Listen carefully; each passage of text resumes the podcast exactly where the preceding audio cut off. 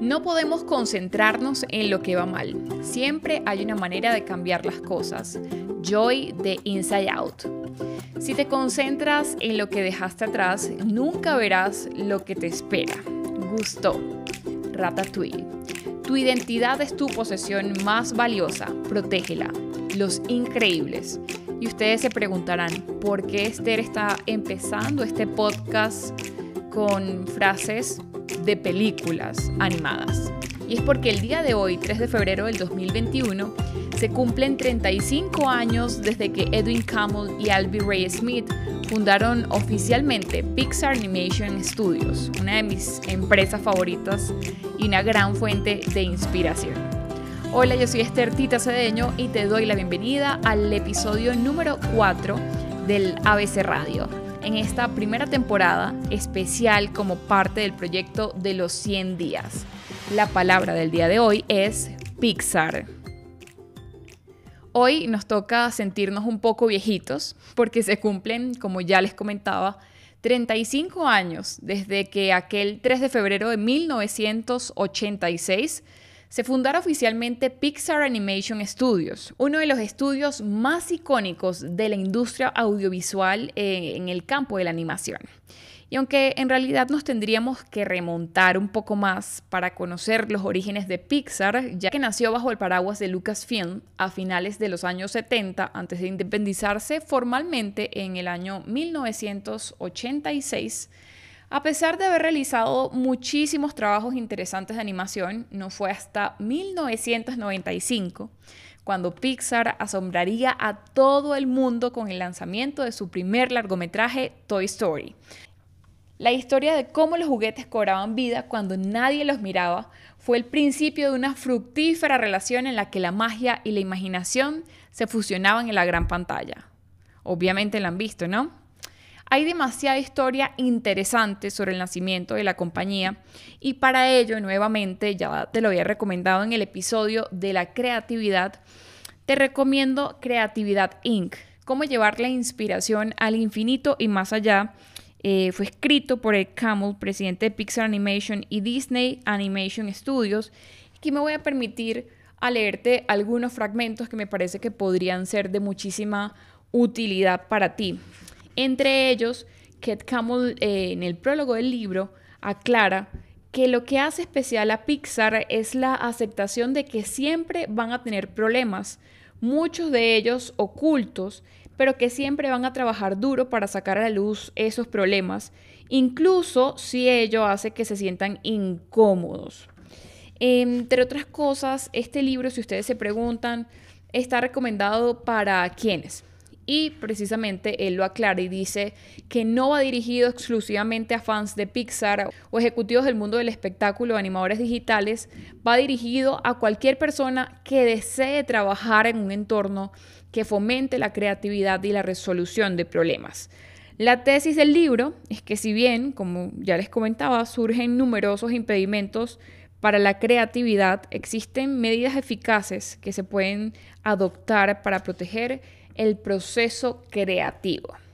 Y aquí, eh, ahora que lo tomé en mis manos para releerles algunas frases, me impactó una que tenía subrayada que dice, solo cuando admitimos lo que desconocemos podemos confiar en aprenderlo.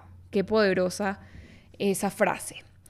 Y si se están preguntando ustedes de dónde surgió el nombre de Pixar, pues les cuento que mm, básicamente es la unión o la combinación de dos ideas de Loren Carpenter, que fue uno de los cofundadores del estudio. Él pensó en el nombre Pixar, pues evocaba la palabra pixeles, además de sonar como un verbo en español. Pero Albie Ray Smith, el otro cofundador también, sugirió que tenía que sonar más bien como algo tecnológico, como la palabra radar. Así que de allí surgió Pixar. El personaje icónico que distingue o que es parte del, logo de la, de la marca Pixar. Luxo Jr. fue la estrella de uno de los cortometrajes con el mismo nombre del año 1986, que es La Lamparita, y es la mascota de Pixar desde ese entonces. Toda la filmografía de Pixar está producida con su propio software que se llama RenderMan, que ha hecho que ellos ganen un sinfín de reconocimientos y premios y ha sido uno de los software más elogiados de todos los tiempos. Em, asimismo, el equipo de Pixar ha recibido numerosos premios técnicos, digamos todo esto en el área de la animación. Y hay un tema muy interesante que es en la producción de sus largometrajes, ellos desarrollaron una metodología que también la exploran muchísimo en el libro, que se llama Pixar Brain Trust. Em, son como estos conversatorios, estos espacios en donde ellos se sientan a analizar todas las estrategias o las ideas de donde surgen todas las películas maravillosas que, luego nosotros vemos em, en una hora en el cine, hora y media, y, nos parece como que, wow, lo tienen todo resuelto. Pero ellos se ingeniaron con esta mm, metodología que les comentaba, Pixar Brain Trust, en donde mm, básicamente mm, lo que debaten en el libro es que dicen que se centran en la idea de que cada comentario que hacen eh, es en nombre de un objetivo común, para apoyarse y para ayudarse mutuamente para intentar hacer mejores películas. Toda persona creativa, sea cual sea el campo en el que trabaje, puede reclutar entre las personas que le rodean a aquellas que les muestren una mezcla adecuada de inteligencia, perspicacia y cortesía.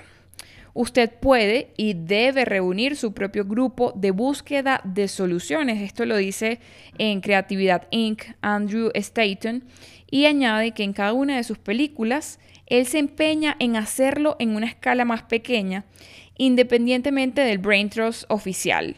Estas son las cualidades que se requieren. Uno, Las personas que elija deben ayudarte a pensar con mayor claridad. Dos, Poner soluciones sobre la mesa en un corto espacio de tiempo. Tres, Me da igual quiénes sean, puede ser el portero, el becario o uno de tus colegas de más confianza. Si te pueden ayudar, deberían estar en el equipo. Eso es algo muy importante eh, que ellos resaltan como parte de, de su proceso creativo, además de que, digamos que para implementar un clima organizacional creativo, que es algo que mm, en realidad no en muchas empresas se ve. Se hacen varios planteamientos también en el desarrollo de la filosofía de Pixar y es ¿qué valen más? Se preguntan, ¿qué valen más? ¿Las buenas ideas o la gente buena? Las ideas surgen de las personas, por lo tanto, las personas son más importantes que las ideas. Si queremos mantenernos en este negocio, debemos cuidarnos, implementar hábitos saludables y estimular a nuestros empleados para que lleven vidas satisfactorias fuera del trabajo. Como les comentaba, me podría quedar casi que todo el episodio em, hablándoles o releyendo. Estos son apenas algunos fragmentos que yo cuando lo leí eh, el año pasado, pues los marqué y, fueron como muy claves para mí en ese momento. Creo que ahora lo voy a empezar a releer de nuevo, seguramente descubro otro montón de aprendizajes, pero mm, sí me parece súper importante, o así sea buscar algún resumen en internet, creo que les va a aportar muchísimo. En la historia de Pixar también ellos pasaron, digamos, como por muchos cambios que podemos explorar en, este libro. Y tras 20 años de independencia, recuerden que Pixar también fue comprada por Disney en el año 2006, pasando a formar parte de la gran familia de Walt Disney Pictures. Así que igual gozan con cierta libertad y, han logrado aprovechar para crear grandes franquicias como Cars o Los Increíbles, que siguen maravillándonos a todos a lo largo del mundo. Aunque en realidad yo creo que algo, mm, digamos, lo más admirable para mí de Pixar sigue estando en el terreno narrativo, en cómo ellos se reinventan constantemente para seguir conectando eh, con todo tipo de público y ofreciéndonos una gran variedad de historias. Por ejemplo, eh, la última película que fue estrenada en este 2020, que fue Soul, que literal creo que fue uno de los años como más trascendentales para que la estrenaran. No estaba planteado que su estreno fuera directo en una plataforma de streaming. De hecho, es la primera película de Pixar en ser estrenada em, no en la gran pantalla, en, el teatro, no en los cines, sino directo eh, en streaming y en, varias entrevistas a Pete Doctor, que, fue el, que es el director de esa película, que fue el mismo creador también de Inside Out, em, él decía que, que él sentía que de alguna manera el universo les había mandado como ese regalo a que las cosas se dieran así. Ellos habían pospuesto el estreno de la película hasta que finalmente eh, en equipo todos decidieron estrenarla el 25 de diciembre. Sin duda han sido 35 años cargados de mucha magia y yo creo que todos tenemos en nuestra mente alguna película favorita, por así decirlo, de Pixar, pero en realidad cada vez que me hago un poquito más vieja, me convenzo, convenzo más de que las películas de Pixar no están hechas para niños, están hechas para adultos o para mm, hacernos reflexionar mucho, ¿no? Eh, exploran distintos temas, por ejemplo, Soul, que exploró el tema de, la muerte, el más allá, em, el gran antes. Tiene, eh, creo que voy a hacer un capítulo enfocado en esta película porque me gustó muchísimo. Pero sin lugar a dudas, ahora es que nos falta mirar un montón de, de avances. Y mm, quiero despedirme con una frase, en realidad es como un fragmento de una entrevista que le hicieron también a Ed Camel. Y mm, fíjense que dice, o habla un poco, resume la, mm, la filosofía como ya les he contado en este episodio. No es solo contar una historia, sino que la gente sienta que algo la incluye, la conecta y suma a su cultura debe haber un balance entre la alegría y la tristeza. Si se busca una amplitud de emociones, pero también que refleje la verdad sobre las personas. Para lograr impacto es importante mantener esa idea del balance que todos tenemos entre las cosas buenas y las cosas difíciles. Y particularmente en películas como Inside Out, entender que la tristeza es una parte importante de la vida porque te permite reagruparte, recuperarte y procesar las cosas malas para sanar. Y mm, eso creo que es uno de los mayores aprendizajes que a mí me han dejado eh, las películas de Pixar, las películas de Disney. Siempre suelo verlas muchas veces em, o leer sobre ellas, qué inspiró a, a sus creadores. Y les quiero recomendar un curso que es gratis, que aparte ellos tienen como una fundación pueden escribir en Google Pixar in a box, como si escribieran Pixar en una caja en inglés.org. Ellos tienen una fundación con Khan Academy en donde ofrecen distintos tipos de cursos gratuitos. Tienen un curso si eres de, de repente eres diseñador gráfico, em, tienen un curso de animación 3D y tienen otro que fue el que yo hice que se llamaba The Art of Storytelling, el arte del storytelling y si bien está enfocado como en la construcción de la historia para cine, em, para un largometraje o un cortometraje, sí eh, lo puedes adaptar sin duda alguna si trabajas eh, todo, en todo el área de creación de historia, de creación de contenido.